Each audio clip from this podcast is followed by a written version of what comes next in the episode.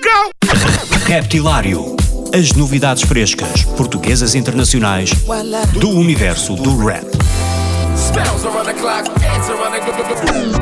Das rimas mais originais dos MCs aos beats mais pesados dos produtores. Dos grupos mais conhecidos aos novos talentos do underground. Terça-feira, às 22 horas na NIT FM, com Ricardo Farinha.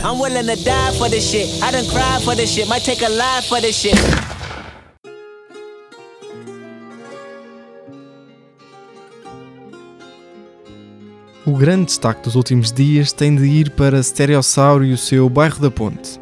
Pela primeira vez na história em Portugal, uma editora como a Valentim Carvalho deu acesso exclusivo aos seus arquivos para um produtor moderno criar um disco. Stereossauro esteve meses e meses a fazer pesquisa e a experimentar.